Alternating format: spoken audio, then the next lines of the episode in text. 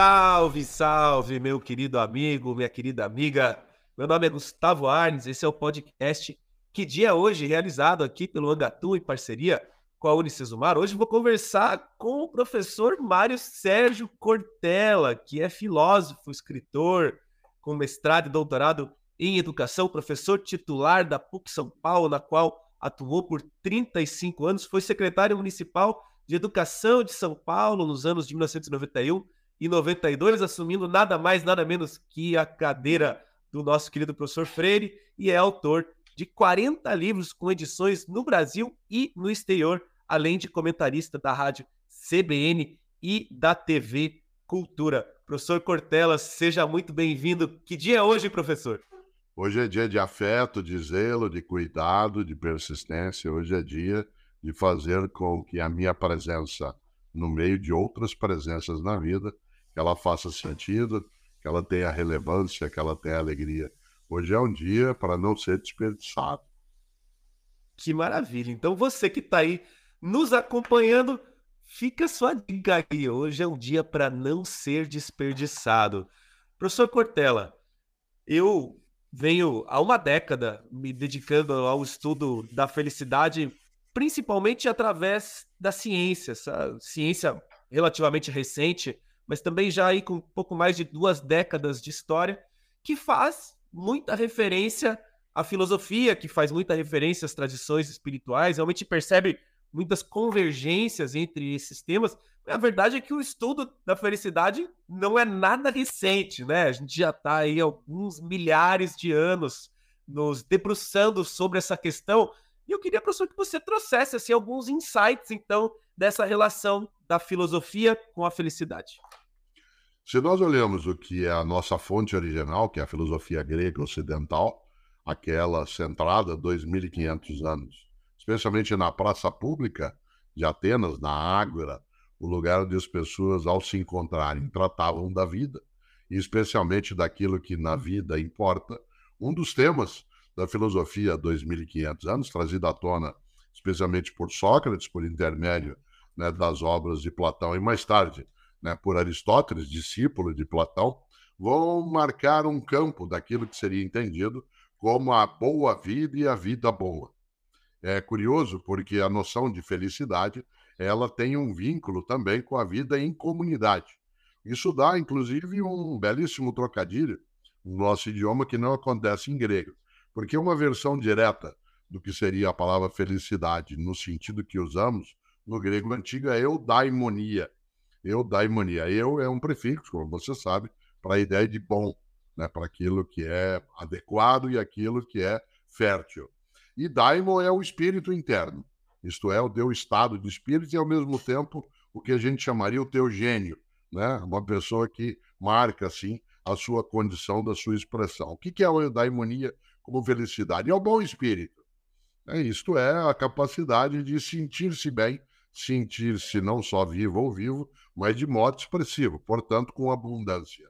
A tradução da expressão eudaimonia do grego antigo no nosso idioma dá felicidade.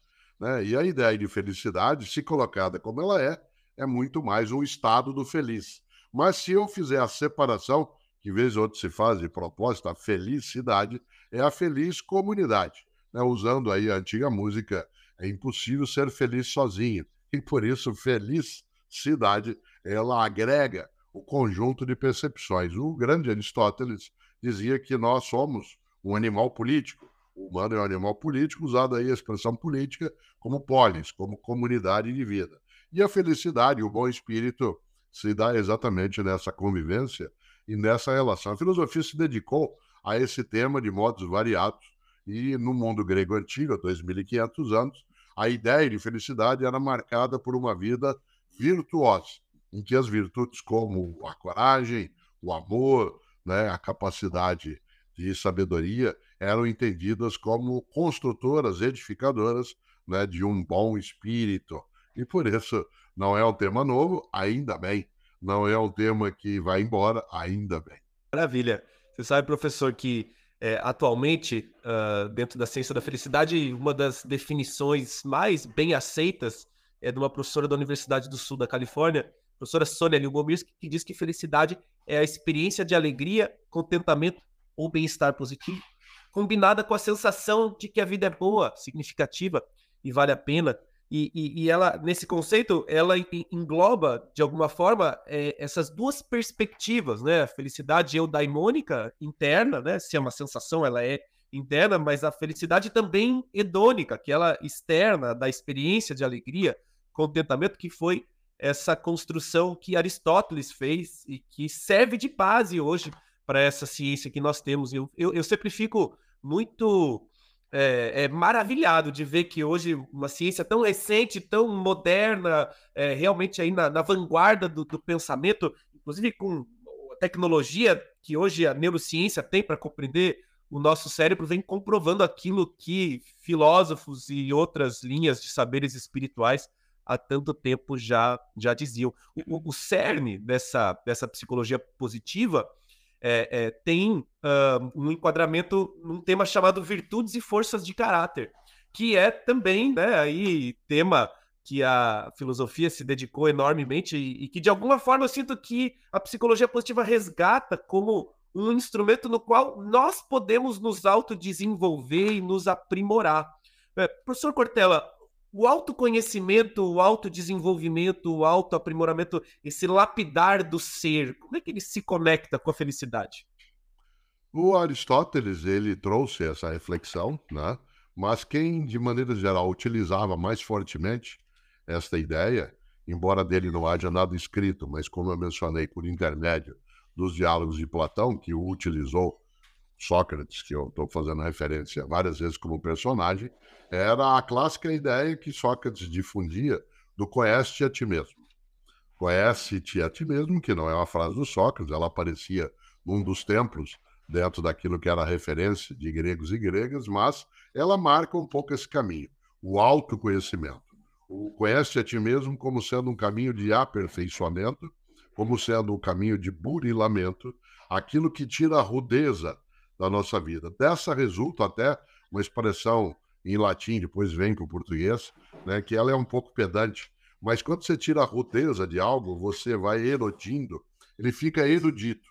O que, que era uma pessoa erudita? Era aquela da qual se polia para tirar a rudeza, a aspereza.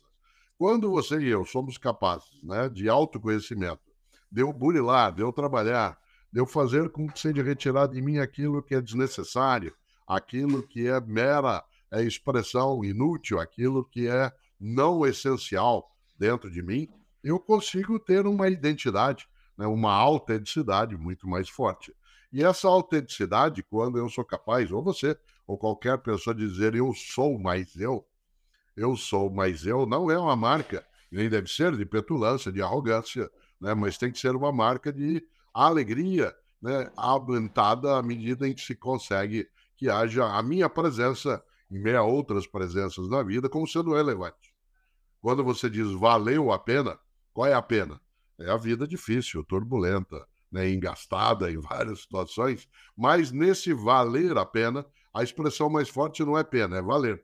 Isto é, aquilo que eu tenho como valor. Eu, Cortella, nessa vida estou e tenho valor, tenho valia, tenho valia para mim e para as outras pessoas.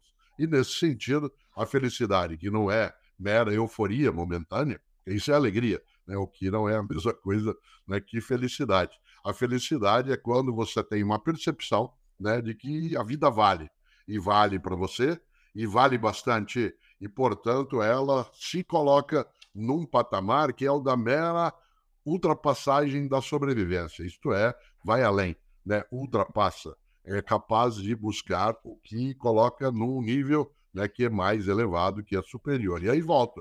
E o autoconhecimento com isso? Quando eu não me conheço, eu me limito. Quando eu não me conheço, quando eu não tenho ideia daquilo que sou capaz, também não tenho ideia daquilo que sou incapaz. E se eu não tenho uma percepção daquilo que sou incapaz, se sofre muito, porque não se tem consciência dos limites e das possibilidades.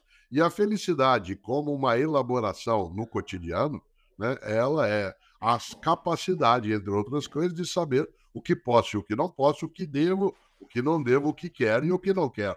Eu sempre lembro né, as três grandes questões da vida, que são quero, posso, devo, quero, posso, devo. Só a marca olhando isso como sendo uma pergunta para mim mesma, para mim mesmo. Quero eu o quê?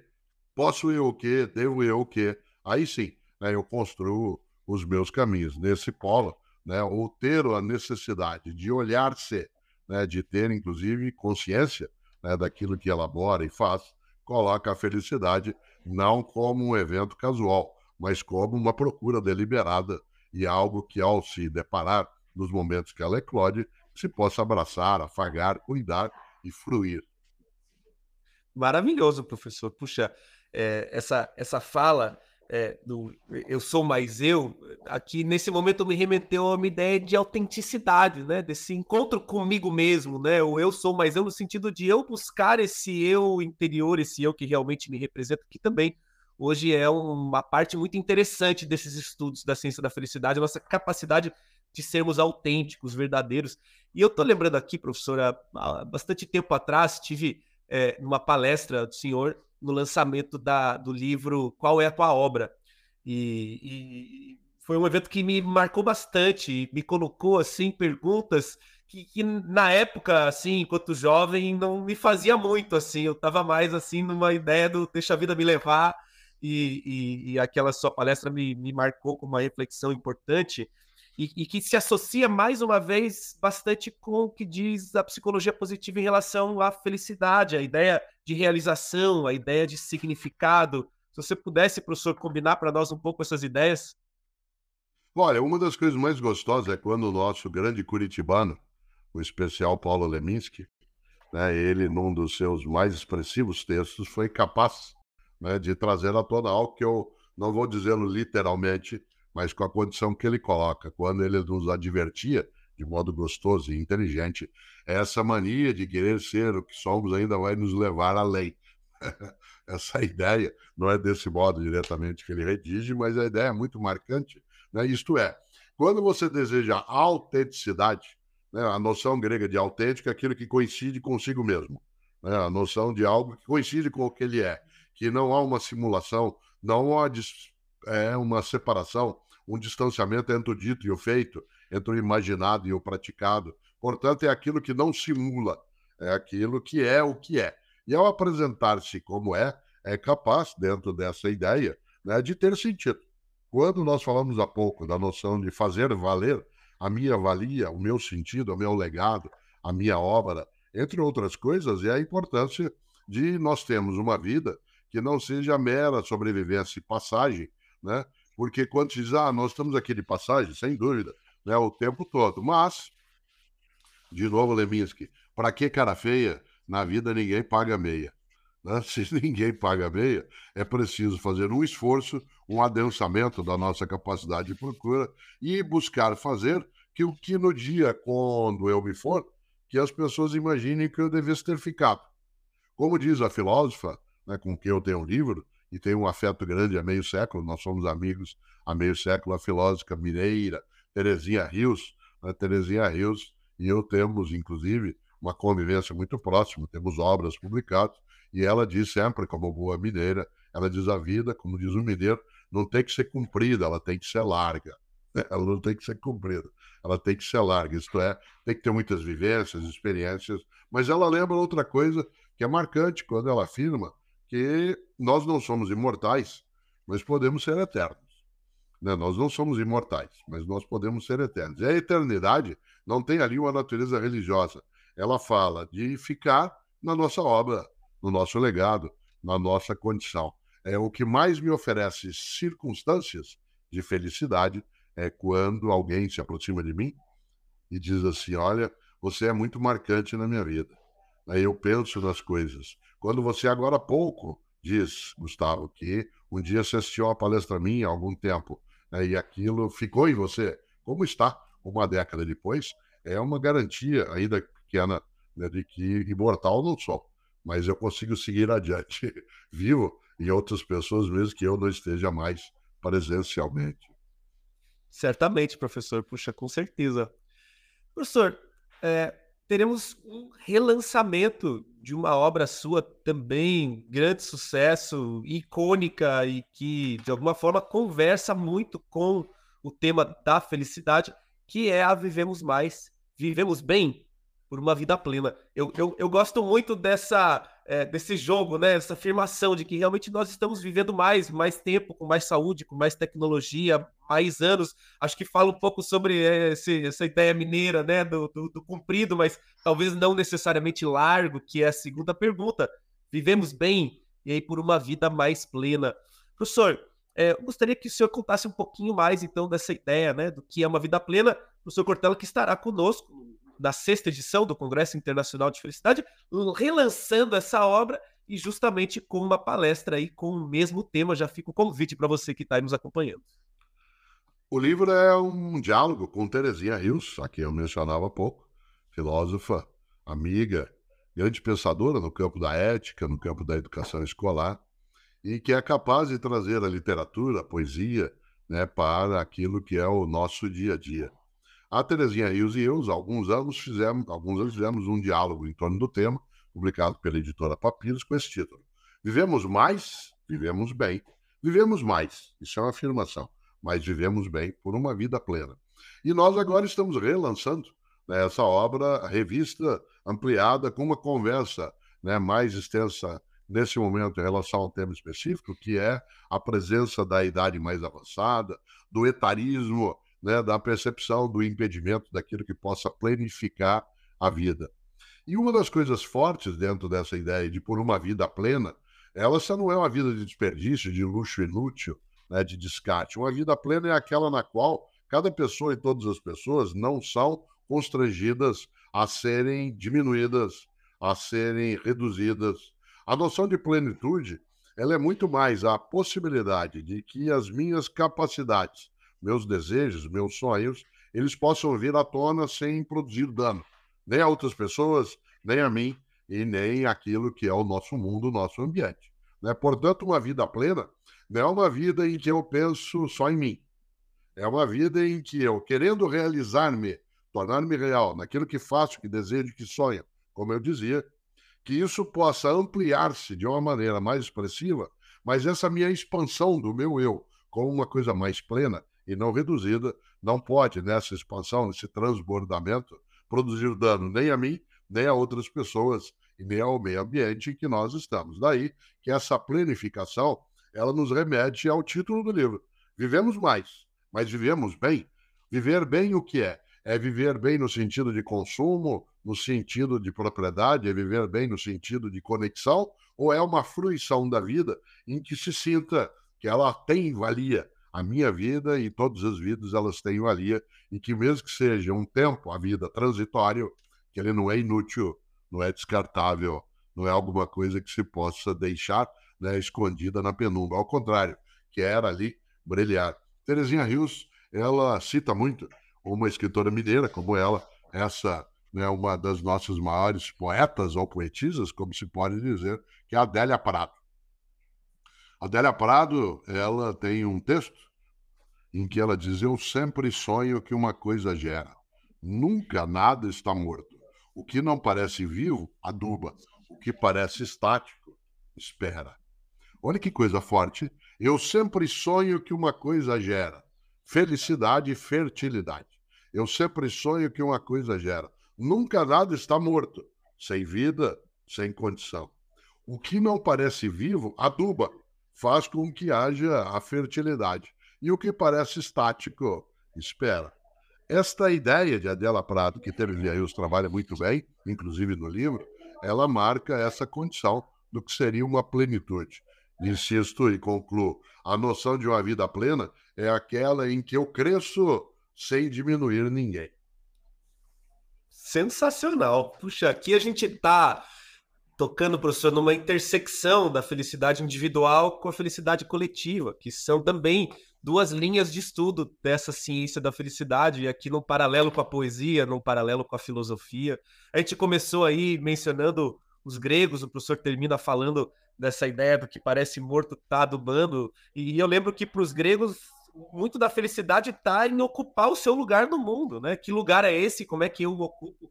entendendo que o cosmos é a própria natureza, porque cada coisa tem o seu lugar e o seu funcionamento harmônico. Professor Cortella, te agradeço assim profundamente pela aula que nós tivemos hoje aqui, com tantas nuances de felicidade e bem-estar em tantas linhas diferentes. E para você que nos escuta, fica também aí um grande abraço. Obrigado, gente. Obrigado, professor. Abraço.